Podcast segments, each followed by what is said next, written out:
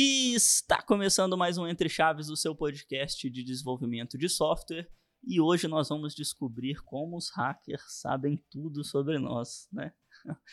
E, bom, para descobrir isso, nós vamos falar do OSINT, né, que é uma sigla para Open Source Intelligence, né, ou inteligência de fontes abertas aí, né? É, então é algo que tem muito a ver não só com a área da segurança, né, mas vamos descobrir aqui ao longo do nosso episódio. Para isso estamos aqui com a Fernandinha. E aí, Champs, e aí, galera? Pois é, hoje a gente vai descobrir como que essa galera, né, pega os nossos dados que estão disponíveis aí nas redes e utiliza para benefício próprio. então, bora lá. Exato. Para falar sobre isso aqui com a gente, trouxemos o Vitor. E aí, Vitor, bom? E aí, fala galera, beleza? Sou o Vitor, engenheiro de segurança aqui da DTI. Vamos discutir aí um pouquinho desse tema aí, que é bem bacana. E é isso, estamos aqui também com o Ian. E aí, pessoal, é, eu sou o Ian, trabalhei um tempo com o Vitor em segurança. Hoje eu não atuo mais na área, mas continuo sendo um entusiasta nos estudos de segurança. Sendo um golpista. Né? Sendo um golpista nas horas vagas. É importante falar, né, que antes do episódio aqui estávamos falando do Ian como um golpista, né? Exatamente, né? A gente, nas vacas magras, né, a gente tem que abusar do que tem, né?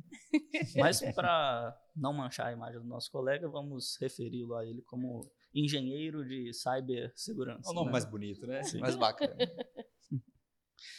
então é isso aí. Então, é, para quem está ouvindo o episódio, talvez é, a galera não esteja tão familiarizada com o termo OSINT, ou que, o, o que significa isso, né? Então, queria se alguém pudesse definir para a gente o que é OSINT, para a gente começar a conversa. Legal. Então, como o nome fala aí, né? OSINT, de Open Source Intelligence, inteligência de, de fontes abertas, né? É, ele é um, um conglomerado aí, né, de, de técnicas e aplicações que você pode utilizar é, para conseguir extrair informações sobre determinada coisa, né? Pode ser uma pessoa, pode ser uma empresa, pode ser sobre é, algo, qualquer coisa aí, né, que você é, deseje coletar esse, é, informações baseadas apenas no que é disponível publicamente. Né? Então, é, quando a gente fala né, de, de dados públicos, é, a gente não é, necessariamente está falando somente dos dados digitais, né? mas com o crescimento né, da, da, internet, obviamente, esses, essas informações digitais elas cresceram muito, né? Mas a gente tudo que, que for público entra no, nesse caso aí, sejam é, coisas que têm em jornais, revistas, é, documentos que são públicos, e, e aí entrando também na parte digital, né? Sites, é, blogs, mídias sociais aí, né? Então, tudo isso que você consegue é, encontrar essas, essas informações e, consequentemente, né, compilar essas informações, analisar elas é, e a partir daí você é, gerar um conhecimento né, com essas informações, isso aí é o que a gente chama de OSINT. Né? Isso aí. É, lembrando que o OSINT também não, como o Vitão frisou, não é só nos meios digitais, né? A gente pode fazer esse trabalho de inteligência, de coleta de informações no, no âmbito real mesmo. Então, muitos hackers aí, grandes, grandes nomes, até tem histórias famosas de pessoas que foram em uma empresa para poder aplicar um pentest e o cara simplesmente foi com é, como se nada tivesse acontecendo assim, entrou no estabelecimento, conseguiu informações preciosíssimas vindo até da lixeira do estabelecimento. Então, esse trabalho de, de inteligência ele vai muito mais do que somente a internet. Obviamente que o conglomerado de informações está todo lá, a gente está acumulando muita informação na internet, então é muito mais fácil por lá, mas vai muito além disso. É, legal. E aí, na, na prática, assim, é, como é que a gente chegaria até essas informações? Estou entendendo que talvez seja algo mais, assim, mais uma ideia, né, de ir atrás dessas informações que são de domínio público, né? Mas tem é, ferramentas, sites, tecnologias. Como que eu, por exemplo, quero aqui usar do, do OSINT, né, para descobrir mais informações sobre algo ou alguém Stalkear alguém, é isso que Stalkear alguém em nível Não- profissional, né? Não nível queria falar golpista. dessa forma, mas já que. Já que tocaram no assunto, É, né? como eu faria? Entendeu? Qu- Qual seria, o- qual seria o meu primeiro passo? Então, é, acho que o primeiro passo, e eu até posso contar uma historinha de como que eu, que eu fiz esse teste com um amigo meu, é rede social. A gente coloca muita informação na rede social e a gente nem percebe. E não somente a gente, né? A gente também está à mercê no- dos nossos familiares, amigos e tudo mais. Então, quando a pessoa te marca em algum evento, por exemplo, te marca uma foto de algum lugar que você estava, ela já está falando, olha, em tal dia fulano estava nesse lugar aqui junto comigo. Você pode não ter colocado nada sobre, mas essa pessoa já te colocou de bandeja ali, já te deu informação de onde você estava, do que, que você estava fazendo, com quem você estava. E aí é, tem também a historinha. Eu jogo online há muito tempo, desde que eu me conheço por gente. E eu conheço muita gente online tem amigos que, assim, a gente reconhece só pelo nick, né? Então, esses amigos que a gente reconhece só pelo nick, um deles falou assim: ah, na época eu estava estudando sobre segurança, eu comentei com ele. E ele falou assim: ah, então vamos ver se você é bom mesmo, acha aí minhas informações. Eu não sabia o nome dele completo, não sabia. Eu sabia que ele tinha Instagram. Então eu peguei o primeiro nome dele, joguei no Instagram, fui procurando, procurando, viu a foto que parecia com a dele. Falei, beleza, é aqui que eu vou começar. Aí, através disso, achei a, a tia dele. A tia dele colocou lá "Ah, meu sobrinho e o nome completo dele está completando hoje, então já tinha a data de aniversário dele, 20 anos. Então você faz para trás, você já tem o nome completo, a data de nascimento da pessoa. Só com isso daí, uma pessoa que está mal intencionada já consegue, assim, muita informação. Eu sei seu nome, eu sei seu, sua data de nascimento, eu conheço um familiar seu, agora que eu sei seu nome completo, eu também posso achar pai, mãe. Então, assim, golpistas é, têm um prato cheio só com a rede social da pessoa. E isso foi uma rede social e eu acho que foi papo de, assim, 15 minutos que eu consegui essas informações e foi brincando ali, só para poder mostrar pro meu amigo o que, que eu tinha aprendido com essa nessa época, né? Então, é muito mais do que somente você se prevenir. Você tem que deixar todo mundo que está próximo a você se prevenir também. Então, é, esse é o primeiro passo que as pessoas podem dar. Né? É, é muito doido, assim, que a gente. Sempre saio desses episódios de segurança querendo deletar minhas, minhas redes sociais, não ter mais, celu- não ter mais mundo, né? aplicativo do banco no celular, não dar meus, meus dados nunca mais para ninguém nesses. Farmácia, né? Na Vem- farmácia. né? vender todos os meus eletrônicos É, e mas morar é- na é- praia. É muito doido, porque realmente a gente produz muito dado sobre a gente, né? Assim, rede social. Eu fiquei pensando também, esses é, assistentes também, né? Tipo, Google, nanana. tudo bem que isso não é público, né? Enfim, não sei. É, mas assim, a gente produz muita coisa sobre a gente. é, e a gente é, um prato cheio mesmo. Eu fiquei lembrando de um perfil no TikTok que eu vi há algum tempo atrás, que o cara ele ficava falando assim: eu conheço todo mundo do mundo. E o, o clickbait dele era esse, né? Conheço todo mundo do mundo. E aí ele pegava sempre alguém no comentário, a pessoa falava assim, também era tipo isso. Ah, era um nick name lá que não tinha muita, muita informação, a pessoa conseguia encontrar e falava assim, ah, porque sua avó chama isso, e você era da cidade tal, e a galera ficava assim, não, o cara é evidente. Mas eu tenho certeza que ele fazia um trabalho igual esse. Não, e é legal o que você falou de, ah, eu quero apagar minhas redes, não sei o quê, porque eu acho que não tem como dar esse passo para trás mais. É, não você tem, pode apagar tudo, você pode fazer o que for. Os dados já estão lá, né? Tipo assim, é, então é, é bem difícil se prevenir. Eu acho que a gente vai chegar nesse, nesse ponto da conversa ainda, mas é, mesmo que você apague tudo e daqui para frente você seja impecável na, na segurança, eu acho muito difícil, né? Da gente é, se, se resguardar dessa forma de não ter, não deixar rastros digitais nossos, né? É. Tipo, Ainda assim, porque, como, como o Ian disse aí, né? é, tem algumas coisas que a gente também está à mercê dos nossos amigos, né? Tipo, Uhum. nas redes sociais deles, dos nossos familiares.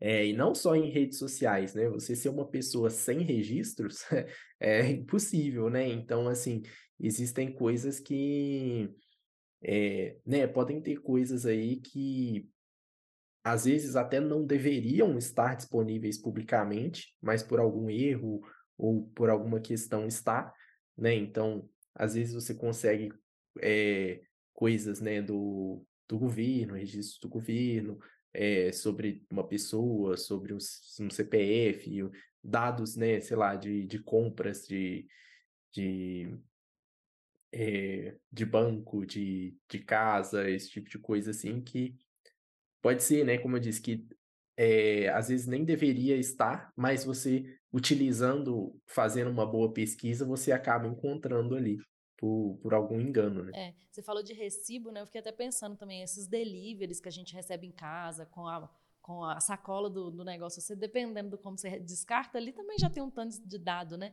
Tanto delivery quanto qualquer encomenda Sim. que você recebe, já tem um tanto de coisas. Se as pessoas ficarem fazendo esse tipo de engenharia social, de ir buscar, né, sei lá, na lixeira, igual você, você é.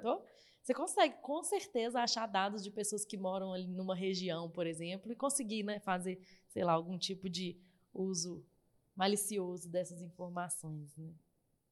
Sim, inclusive qualquer tipo de documento, assim, papel, coisas que têm seus dados pessoais ali, esse tipo de coisa, né? Receita médica, às vezes que você já, já usou, né? Atestado médico de um médico que você foi, essas coisas, né? Às vezes a gente põe bola ali, joga fora e pronto, né? Mas a gente esquece, né? Que aquilo ali tá, tá, tá tendo informações pessoais nossas, né? Às vezes tem número ali, tem nosso nome, número do nosso CPF ou qualquer coisa relacionada ao nosso convênio de saúde, alguma coisa assim, né? São informações pessoais. E depois que foi para o lixo, não, não tem mais controle aonde onde isso vai parar no final das contas, né? É, e, e o que eu acho interessante também é que até a, aonde a história do, do Ian estava passando, por exemplo, a gente está falando tudo de práticas legais, porque são informações públicas, né? Sim, que estão abertas sim. na internet e que as pessoas, entre aspas, aí, consentiram em expor isso na internet e tudo mais. Então, você está acessando uma informação que é pública, né? Você não está cometendo nenhum crime, né? É, eu fico até com é, o pé atrás de falar até onde que isso é legal ou não. Por exemplo, se eu fizer um scrapping e começar a automaticamente coletar dado de todo mundo no Facebook, Será que isso é legal também? Eu já ultrapasso os limites aí da informação que é ou não é pública, por exemplo. É, mas enfim, eu acho que aí já já cai num talvez num, numa ideia de querer usufruir dessas informações para o bem ou para o mal, mas de uma maneira mais é, funcional, digamos assim, né? É, e não tão, tão manual assim, né? E eu acho que é essa pergunta que eu queria emendar agora, assim, né? Como é que a gente pode usar do, do OSINT né, pensando aqui para o bem, né, para defender nossas aplicações ou para coletar informações que nos ajudem aí em alguma forma na área de segurança, é, tem alguma aplicabilidade, tem algum tipo de fonte de dado que é mais comum né, das empresas, das pessoas utilizarem para projeto de software mesmo? Bom, é, eu acho que a maneira mais fácil da gente fazer isso para benefício próprio é fazendo o OSINT em cima da gente, em cima da nossa própria empresa. Mais um caso aí, eu tinha aberto um CNPJ de uma empresa há tempos atrás, CNPJ meu mesmo amei, e você tem que passar um endereço de onde vai ser o CNPJ. Na época eu nem estudava praticamente nada de segurança, eu era bem mais novo. Eu fui e coloquei o endereço na minha casa. E assim, é questão de dias para que, igual o Champa estava falando, de um scrap chegar lá, pegar ah, esse CPF daqui, esse CNPJ daqui, ele tem esse endereço para essa pessoa, aí cai e-mail, cai telefone. Então o cara tem seu nome completo, ele tem endereço de onde você mora, que é mais absurdo ainda. E eu só fui descobrir isso quando eu comecei a estudar sobre segurança, fiz um, uma busca no Google, que a gente vai chegar lá também, e achei todos os meus dados. Falei, nossa, eu preciso tirar isso daqui urgente do ar, porque é, se o meu objetivo é ficar seguro, eu também não posso deixar as coisas abertas. Então, fazer a, a, aplicar as técnicas de OSINT em você mesmo, na sua própria empresa, ou no ramo que você estiver direcionando essas táticas, eu acho que é a melhor maneira de você conseguir descobrir, porque você descobrindo onde estão esses dados, você consegue entrar em contato até por conta da LGPD também. Você consegue entrar em contato e pedir, olha, eu quero a remoção desses meus dados. Os dados são meus, eu posso escolher editar é, adicionar mais, posso remover. É tudo questão da LGPD, a gente já tem algumas apresentações sobre a LGPD também muito interessantes, fazendo um jabazinho, mas é, com essas técnicas você já vai conseguir dar uma busca boa, dar uma prevenida boa nisso. E para a empresa, é, você pode usar isso também como busca de outras empresas, fazer uma inteligência de mercado, igual o Vitor falou no começo também. Então é muito interessante abusar dessa inteligência tanto para você quanto para outras coisas que você pode se beneficiar com isso, desde que seja legal, né? Desde também não abuse do, do que você aprendeu. É, é, a gente pode utilizar essas técnicas muitas vezes da mesma forma é, que pessoas mal intencionadas querem utilizar, né? Mas é bem parecido mesmo com, com o que a gente faz quando a gente pensa na ideia do pentest, né? A gente quer descobrir, né, o nosso, as nossas falhas antes que outras pessoas descubram. Né? Então, isso é uma, é uma aplicação.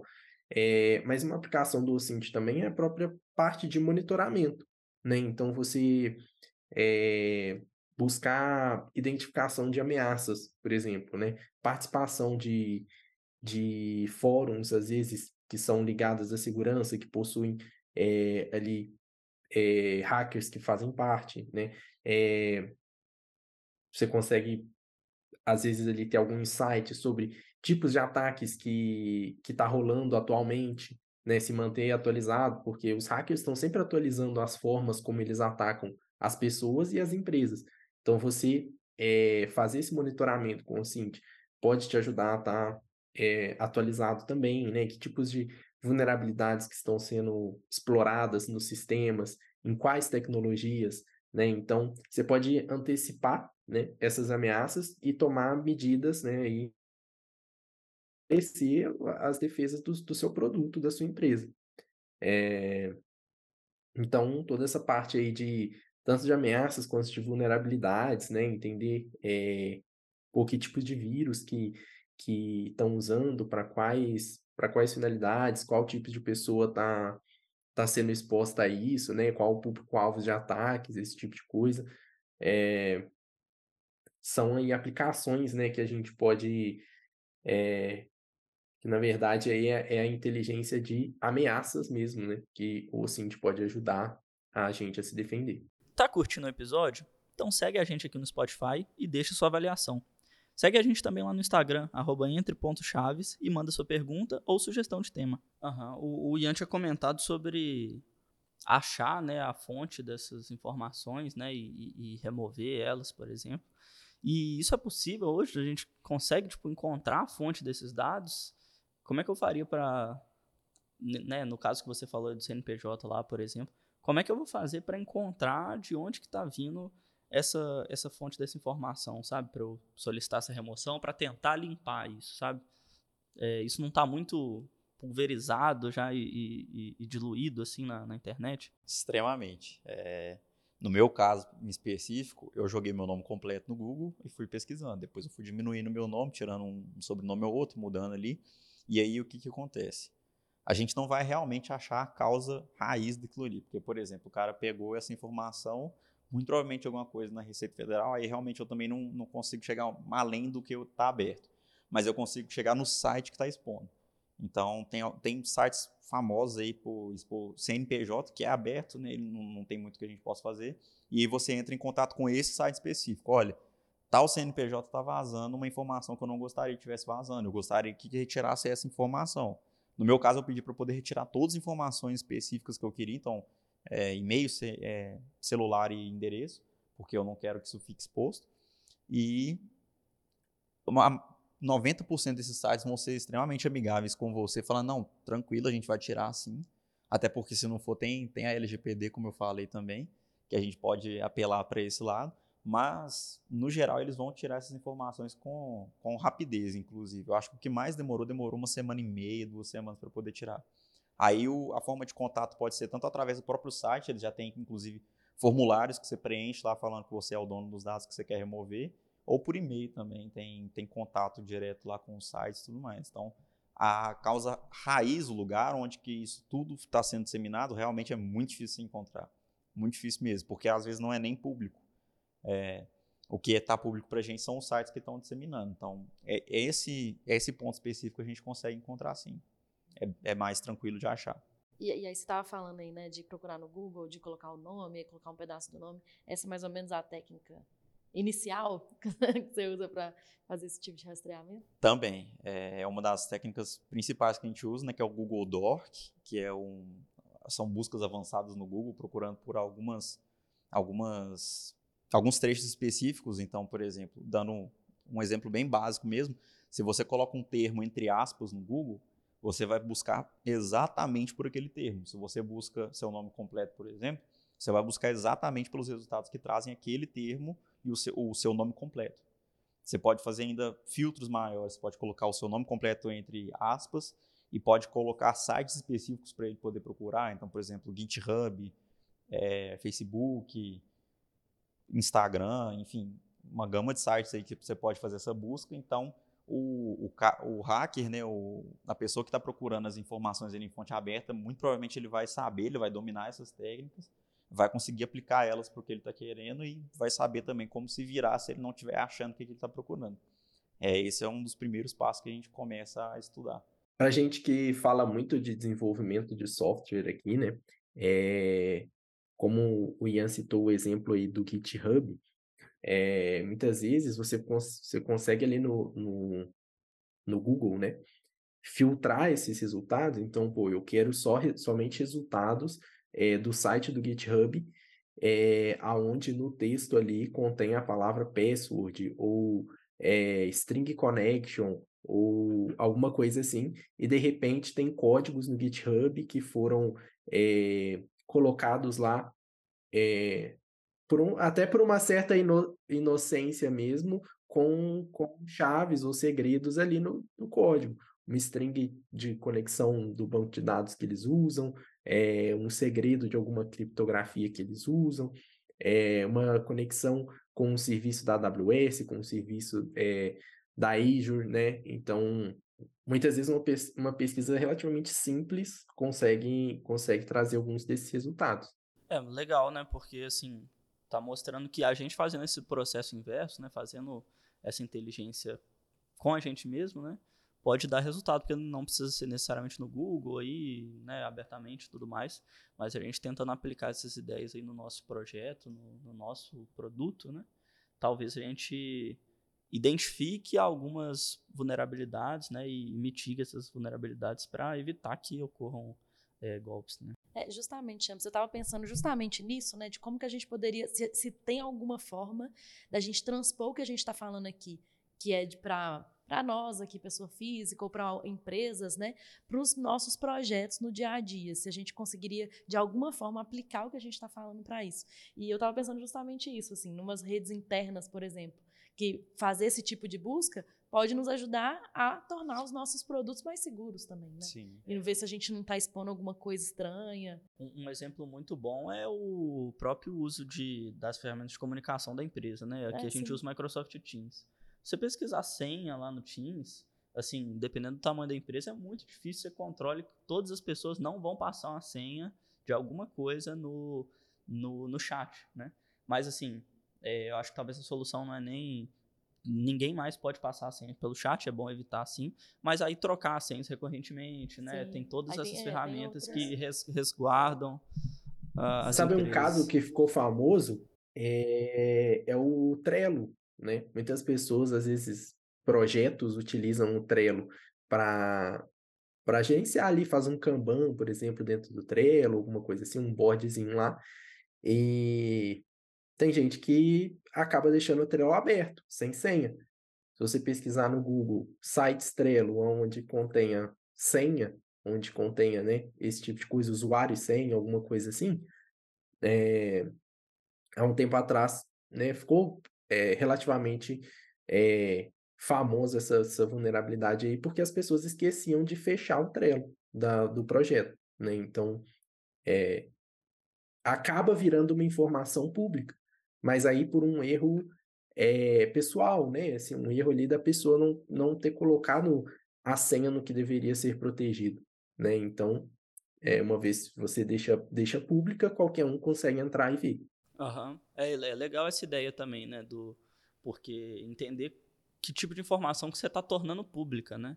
Então, talvez Sim. não é igual a Fernandinha falou de apagar ali a rede social, nem você mandar uma coisa de forma diferente ali no, no, no Teams ou no Trello, mas entender que, beleza, eu estou postando isso, eu estou falando sobre isso, eu estou postando esse podcast aqui agora, todas essas informações a gente está tornando públicas. Então a gente tem que ter, tomar cuidado com o que, que a gente está expondo. Né? É, eu fiquei pensando justamente também, é, o próprio Trello, não, não, agora eu não estou lembrando como que ele fica a URL, né? Assim que você cria, por exemplo, um, um Trello público. Mas às vezes a gente, a gente pensa assim, ah, não, criou a URL lá, tem um guide lá, totalmente aleatório, e ninguém nunca vai achar isso aqui. Né? Mas, na verdade, o negócio está público, no, você pesquisa aí, provavelmente você vai encontrar né, um negócio desse. Às vezes a gente fica achando assim, não, diretamente ninguém nunca vai achar. Às vezes vai, né? Justamente Sim. usando esse tipo de técnica. Ou pior, né? Às vezes a gente fala, a gente cai na inocência e diz assim, ah, ninguém nunca vai procurar por essa empresa em específico aqui. Ninguém nunca vai procurar esse termo aqui que eu coloquei no meu trailer. É aí que você. É. É aí que Ou que ninguém nunca vai procurar é, a gente, né? Fala assim, ah, o que, as pessoas querem que que comigo? Que quer comer os né? dados? É, exatamente. Só que as pessoas dão golpe em qualquer um, né? Assim, as pessoas que... É, as, tipo, quem nunca recebeu aí SMS ou mensagem no WhatsApp de, é. de, de alguém querendo aí pegar um dinheirinho fácil, né? Então... Exatamente. E aí vocês já, já entraram até num ponto que é as consequências disso, né? É, no final das contas, o que a gente se preocupa, seja enquanto pessoa física, enquanto né, produtos digitais aí, é, são os ataques, né? E, e eu queria levantar essa, essa, a importância disso mesmo, porque falando do Geocint, de informações públicas e do quanto que a gente está evoluindo em termos de inteligência artificial e tudo mais, eu acho que a tendência é que os ataques fiquem cada vez mais precisos, né? Porque a gente tem cada vez mais informação aberta e cada vez mais capacidade de processar essa informação para criar golpes mais mirabolantes, né? Então, assim, é, você está expondo, hoje em dia, você está expondo um áudio seu na internet, né? Você já consegue reproduzir a voz da pessoa.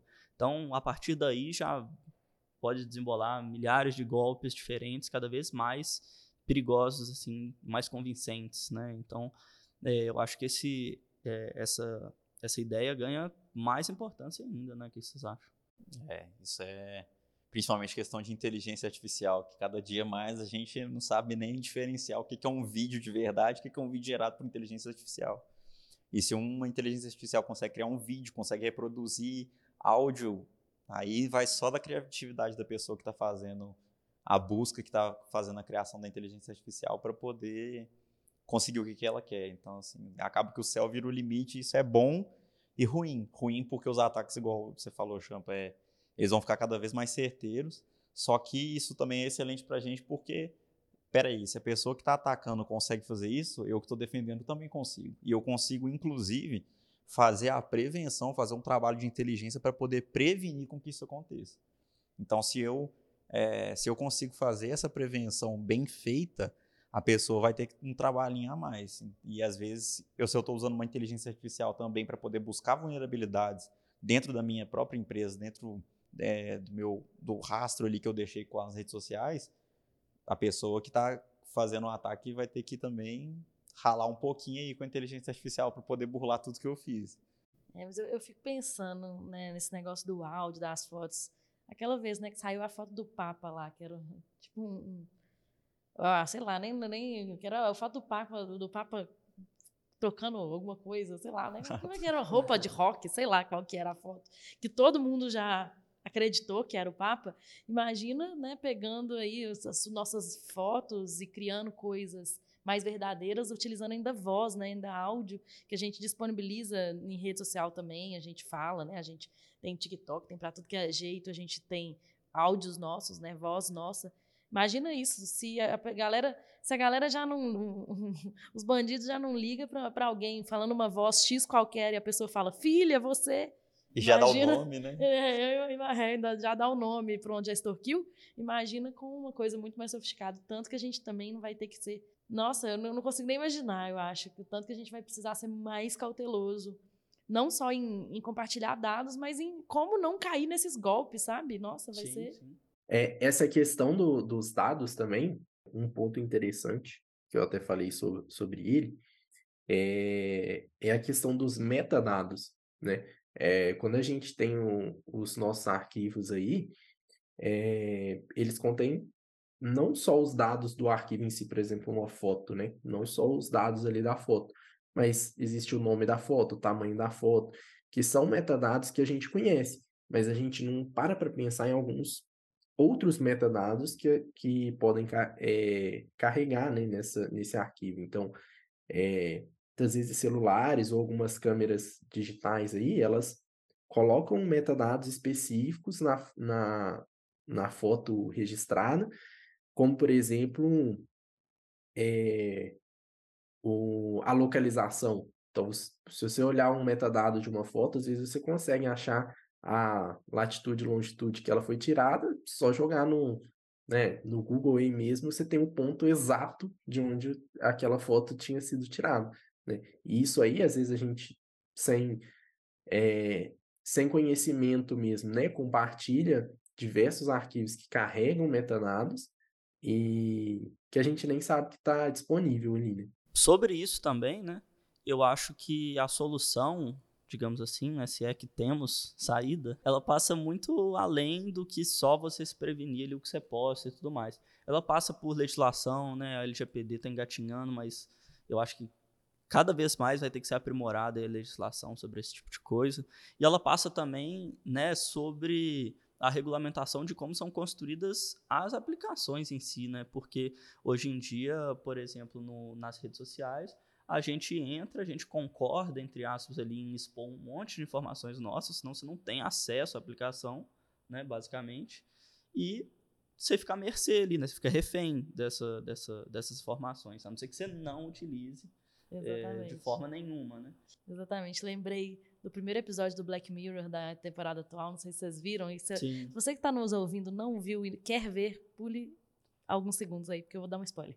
É, mas é, o primeiro episódio ele fala justamente dessa, dessa aceitação de termos que a gente fica né, o tempo inteiro aceitando, e aí é criada uma série sobre uma pessoa sendo que a pessoa não é, ela não está atuando ali, né? Mas com a inteligência artificial conseguiu criar uma série inteira sobre uma pessoa, sobre a vida dela, sobre tudo, porque ela aceitou termos de compromisso ali, que ela foi compartilhando dados que ela não sabia que estava compartilhando, né? Então, isso daí e, e eram dados assim, né? Vocês viram, Ian e Vitor, esse episódio? Não vi, não. Não, não, não, não, não eu, então, eu, eu, vi esse episódio também e, tipo assim, eu acho que seria o supra-sumo aí do, do Ocint, digamos assim, porque é você usar informações que estão expostas ali da pessoa, só que ao máximo. Então, é você saber o dia a dia da pessoa, passo a passo, passo, a passo. segundo por segundo, o que está acontecendo na vida dela, e você ter uma capacidade de inteligência artificial tão fantástica e tão eficiente que ela consegue processar isso e gerar um vídeo, uma série, né?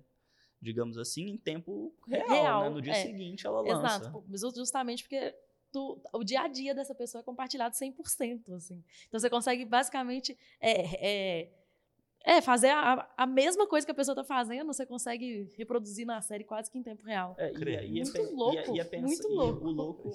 O louco é pensar que isso é totalmente plausível. Plausível. Né? Dado, dado, tudo que a gente está falando aqui, que é você só precisa de um pouco a mais de capacidade de processamento, é. um pouco mais de informação e Tá e, a personagem na série, ela fica tentando é, processar, falando, não, mas vocês estão usando meus dados. E aí é, tudo tá lá sempre nos termos de aceite lá, né? De, uhum. Esse é o ah, maior. Não, você aceitou isso aqui, ó. E não, você é, aceitou isso aqui. A gente ó. sempre tem, tem que tomar cuidado também, né? Porque os termos é, nos termos de aceite, é, na sua maioria, eles estão dizendo aqueles dados ali que você está aceitando compartilhar ele com aquela empresa ou aquela instituição que você né, está é, se cadastrando ali e tal. Né? O que não necessariamente vai fazer com que eles sejam públicos, né? Uhum. A menos que seja alguma coisa de fato nesse sentido mesmo. É, porque na grande maioria das vezes esses dados estão sendo utilizadas por empresas privadas. Né? E ali as empresas privadas têm acesso àqueles dados, mas não necessariamente eles, é, eles vão ter o direito de tornar alguma coisa dali pública. É, vou, vou cometer a maior hipocrisia de todas, né? Leiam os termos de compromisso. Eu leio todos, confia. Mas, assim, é, foi uma discussão que eu tive com o Uber vindo para cá hoje, que é o seguinte. Com Uber? Com Uber. Caramba. Que foi o seguinte, é, a caneta pesa muito mais do que o boca a boca. Então, por mais que você chegue e fale assim, não, peraí, eu não concordei com nada disso, que você está fazendo um absurdo, você não pode fazer isso de forma alguma. Cara, você concordou sim, você clicou no aceito aqui, ó, tá no meu banco de dados que o, o usuário tal concordou com os termos de uso. Então, se você está concordando, tenha plena ciência de que você está concordando. Então, é, não adianta depois você falar, não, não concordei com nada disso, concordou. Tá aqui, ó, tá escrito. E os sites são espertos, né? É, até porque eles, para se resguardar da LGPD, eles precisam que você aceite os termos para poder usar o site dele. Eles precisam das suas informações para poder manter aquele site vivo, girando, funcionando do jeito que ele deve ser. Então, isso se torna um problema muito maior do que só a gente pensar na questão do OSINT também, porque esses dados estão todos aí. A pessoa que tem mais conhecimento com o OSINT, ele vai saber onde procurar, vai saber o que, que ele está procurando. E você está concordando com tudo isso e a gente nem sabe. Então, por exemplo, a questão do episódio é totalmente plausível, totalmente possível e está totalmente palpável para a gente, porque a cada dia mais, assim, eu, por exemplo, não tenho nenhuma rede social. Eu quase consegui, faltam duas, que é a questão do, do da rede social de trabalho né, e o WhatsApp, que a gente hoje, pelo menos aqui no Brasil, a gente não sobrevive sem. Mas, de resto, é você também manter o pessoal à sua volta informado de que, olha. É... Aí acabou de expor para todo o Brasil que você só tem duas redes sociais. Exatamente, mas olha um só. Instagram chamado Ian. Ian, você pode procurar no Instagram lá. sua família. Não, mas isso daí tá, tá tranquilo, porque eu tenho certeza que cada um dos que estão participando aqui tem muito mais do que duas. Então, é... vai, a vingança vai A vingança ser... aí, ó, tem mais de duas, viu, pessoal? Tô, ninguém discordou, então. Mas é, é, assustador a gente pensar que quanto mais informação a gente está tentando esconder, mais informação a gente está passando sem saber que a gente está passando. É, e, e, mais assim, mais uma, um item sobre isso aí, né, para deixar o pessoal mais apavorado ainda. é, eu fiz meu TCC sobre privacidade digital, né, e eu li os termos todos do Instagram. E, assim, é muito difícil você estar tá resguardado, mesmo que você leia os termos, você configure tudo que é possível de se configurar e tudo mais. No final das contas, a maioria das redes sociais e vários desses aplicativos utilizam também de data brokers, né? Eu não sei se vocês já viram isso, mas são empresas que coletam informações pessoais na, na internet sobre as pessoas, é, constroem perfis assim das pessoas, ou seja, tá, pessoa tal é de tal é, lugar, né, geograficamente, gosta de tais coisas, tem tais comportamentos e traça esses perfis e associa as pessoas, né? Então as redes sociais, por exemplo, são grandes consumidores desses data brokers. Eles compram essas informações deles para ter mais precisão sobre que tipo de perfil que você tem e o que, que ele vai te recomendar. E no geral, de propaganda. De o que, que você acha que os data brokers usam? O Cint. O Cint. Pois é, exatamente, exatamente isso, porque no final das contas, esses data brokers não são criminosos, né? Eles têm que atuar no limite da lei ali. Exatamente. Então eles não estão fazendo nada de ilegal até então, né? Eles estão atuando ali até onde eles podem. Imagino que você deve poder chegar e pedir para remover suas informações de lá, por exemplo, se você achar algum desses data brokers e tudo mais, para tentar se proteger. Mas é só para a gente ver que, assim, mesmo com a questão do termo de aceite e tal, você pode discordar em, em, compartilhar qualquer dado com o Facebook, por exemplo. Ele ainda vai estar comprando seu dado de uma outra empresa, sabe? Então, assim, é bem complicado essa, essa situação é, mesmo. E aí eu fico pensando até nesses novos, né, que a gente também tem usado bastante, o GPT mesmo, o Copilot, é, e o termo de aceite deles, assim, esses, esses termos de aceite, eles sempre são meio confusos, assim, você nunca sabe, você nunca tem 100% assim, de certeza que você está 100% seguro. Não sei se vocês também têm essa, essa sensação, mas é, eu acho que esse é um, um, dos outro, um outro problema que a gente tem, né?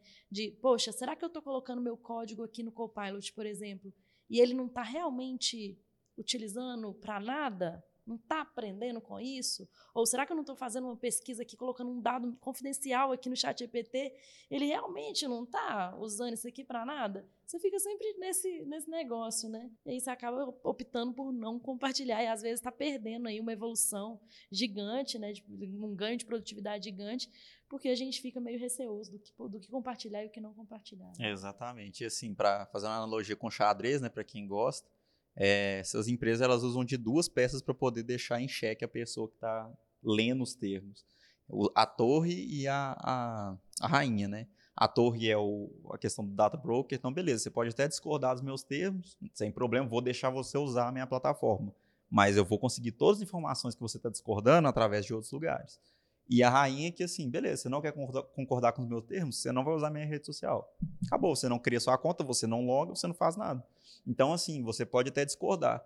Ou, igual o Champa leu todo o termo do Instagram, você pode ler todo o termo do Instagram, você pode chegar no final e falar, "Eu não concordo. Ok, você não vai usar. Então, no final das contas, o que você vai ter que fazer? Aceitar. É, Você vai aceitar não, muito aceitando. jeito, né? Justamente. Exatamente. No final das contas, eu li tudo, discordei de tudo. É. E concordou continua porque precisa usar. com Exatamente. Rede social, é isso. Acho que você per- perguntou do data broker, né? É, vamos pegar aí para uma pessoa que é mais leiga. Você- primeiro você precisa saber o que é o SINT. Se você sabe o que é o SINT, você já deu um grande passo na segurança. Só que você tem que um o segundo grande passo, você tem que começar a estudar bastante sobre os termos que usam dentro do SINT. Data broker, por exemplo, é uma coisa que eu duvido que a maioria das pessoas conheça o que é um data broker. Então, por exemplo, pode ser até que tenha como você chegar na internet, procurar sobre o data broker e pedir para poder tirar seus dados de lá. Eu acho mais difícil ainda deles deixarem aberto, assim, que é uma empresa de data broker com um site bonitinho. Eles devem tentar fazer de tudo para poder burlar isso. E como é um produto pago, você não vai ter acesso a tudo que eles têm armazenado sobre você. Então, você vai tirar o quê? Eles podem simplesmente chegar e falar: ah, eu não tenho isso aqui, não. Como é que você truca? Ah, não, tem sim. Ah, como é que você sabe? Você pagou pelos meus produtos? Então, fica mais difícil ainda. E para você chegar no data broker, você precisa saber o que é um data broker. Então, tem mais uma barreira aí das pessoas. Não, e, e- exatamente, tipo assim, eu sou um grande defensor, eu acho que fico até com as emoções à flor da pele na hora de falar isso, mas eu sou um grande defensor de que a privacidade, né, o controle dos dados, ele deveria vir como padrão para tudo. Exatamente. E assim, é porque é injusto. Olha o que, que você está me falando. Você está me falando que até as pessoas técnicas igual a gente, que entende pra caramba de tecnologia, de desenvolvimento, vai ter uma grande dificuldade ali em chegar num nível de conseguir é, não expor nossas informações na internet. Então, olha a dificuldade, como que isso é injusto com todas as outras pessoas que às vezes vão estar mais vulneráveis a esse tipo de golpe, né? Então, assim, eu sou um defensor de que a segurança é, e a privacidade deveriam ser é, o funcionamento padrão dos softwares, mas para isso eu acho que precisa de mais do que só a gente se proteger, né? Precisa de uma legislação, de uma regulamentação que às vezes vai tornar ali inviável até financeiramente para a empresa é, agir dessa forma. Então, para ela vai ser mais viável agir de maneira a respeitar a privacidade. Mas, não mas você não acha que a LGPD ela veio, talvez, né, um passo nessa direção? Com certeza. Eu, eu acho que sim, mas é, historicamente a legislação nunca conseguiu acompanhar a velocidade da é, não, com tecnologia. certeza, né? Então, a é, gente enquanto tá a LGPD está falando- é. discutindo A, né, a gente já está lá no X, né? Exatamente. né, eu boto fé. Então, não querendo tirar nossas esperanças, eu acho que, inclusive, igual o Ian comentou antes, a gente pode usar a tecnologia a nosso favor. A gente pode usar a inteligência artificial, blockchain, todas as tecnologias a nosso favor para tentar garantir mais segurança, né? Então, tem um caminho aí para ser seguido que talvez a gente alcance, mas por enquanto é um sonho. Vou deixar mais um, um medinho, assim, uma pulga atrás da orelha do pessoal. É, altura, infelizmente. o pessoal já tá É. É, não, só para o pessoal poder Todo mundo já tá ali no finalizar. delete ali, ó. Dele- tem certeza? jogar o celular no chão, na parede. social? Tá ali, ó. Mas assim, é, se as pessoas que fazem concurso público para as mais diversas áreas, os concursos públicos eles expõem algumas coisas. Um amigo próximo meu, a gente foi fazer esse OSINT com ele também e tinha o RG exposto. Não só dele, como de todos os concorrentes ali do, do concurso público. Virou mesário. Virou mesário. De várias, várias áreas. Só que o problema é, como é que você chega e pede, olha, remove isso daqui. Como é que ele vai remover só o seu? Isso é um dado público. Você fez aquele concurso, você prestou aquele concurso. Tá ali o seu número de inscrição, tá ali o seu nome. Então, não- nem tudo que você encontrar você vai conseguir retirar. Isso é um, um grande problema que a gente É. vai ter que enfrentar e esperar que a LGPD deixe de engatinhar e comece a andar para a gente poder chegar até para os órgãos públicos e falar, olha, eu preciso que isso seja retirado. E eles consigam retirar. Mas, para poder também deixar o pessoal mais tranquilo, né? É, procura seu nome, É né? um- procura seu nome, é, conheça seus direitos, principalmente com relação à LGPD. A gente tinha um ditado que a internet é terra sem lei, mas isso está mudando aos poucos. Que bom que está mudando, né? Que bom que tem por onde começar. Mas leia a LGPD, principalmente a- alguns artigos mais específicos sobre os seus dados. Ele não é tão grande, é, não está numa linguagem, aquela linguagem jurídica pesada, maçante, então você consegue entender um pouco mais. E basicamente é isso. É, aprenda para que você use a seu favor e não deixe só à mercê das outras pessoas, porque quem sabe vai usar em você. Então aprenda para você usar em você também, para você se resguardar disso. Não, é, é isso aí. E para tranquilizar de novo mais um eu acho que tá precisando, né? Acho que talvez é a gente tentar se resguardar um pouco mais também, né? Então, já que a gente está sujeito a esse tipo de coisa, vamos ficar um pouco mais atento quando a gente estiver sofrendo, algum familiar estiver sofrendo algum tipo de ataque, né? Tentar alertar né, a família sobre esse tipo de coisa, tentar combinar ali, ouvir uma dica, às vezes tentar combinar uma senha ali com a família, sabe? Se receber algum e-mail, uma ligação, qualquer tipo de contato estranho, fala assim, pô, qual que é a senha que eu combinei com você nessa situação? Você combina com a pessoa, sabe, pessoalmente. É, tem que não ser, né? tem- Hum, Não, não pode usar erro. nenhum. Entendeu? Esconde o celular, outro Alexa, o Google, todo mundo ali. Esconde tudo. É. Vai para um banco e ele conversa com a pessoa lá. Trabalha, combina É a senha difícil, verbalmente, não esquece, não anota. Não anota. E sai. Pode até anotar num papelzinho e guardar, né? Pô, era, era pra de casa. tranquilizar a galera já. Já acabou, né? Tu não tem como Ai, tranquilizar, não Deus, fique é- com não é- medo. Não foi Então é muito isso, tranquiliza- tranquilizador isso aí, não. Então é isso. Mas é né? isso, a gente morde, a gente assopra, mas a gente Morde né, de novo. Morde de novo. Morre de novo, exatamente. É. Então é isso, galera. Eu achei que o papo foi super interessante, Muito assim, para até para entender um pouco melhor de como que, que esse tipo de coisa acontece, né? Como que a gente pode estar sujeito a esse tipo de ataque e como a gente se, se atentar e talvez até investir mais em se defender usando a mesma fonte de informação, né? Então, queria agradecer a participação dos nossos convidados, da Fernandinha, e até a próxima. Até mais. Até mais, pessoal. Tchau, Valeu, tchau. galera. Até a próxima.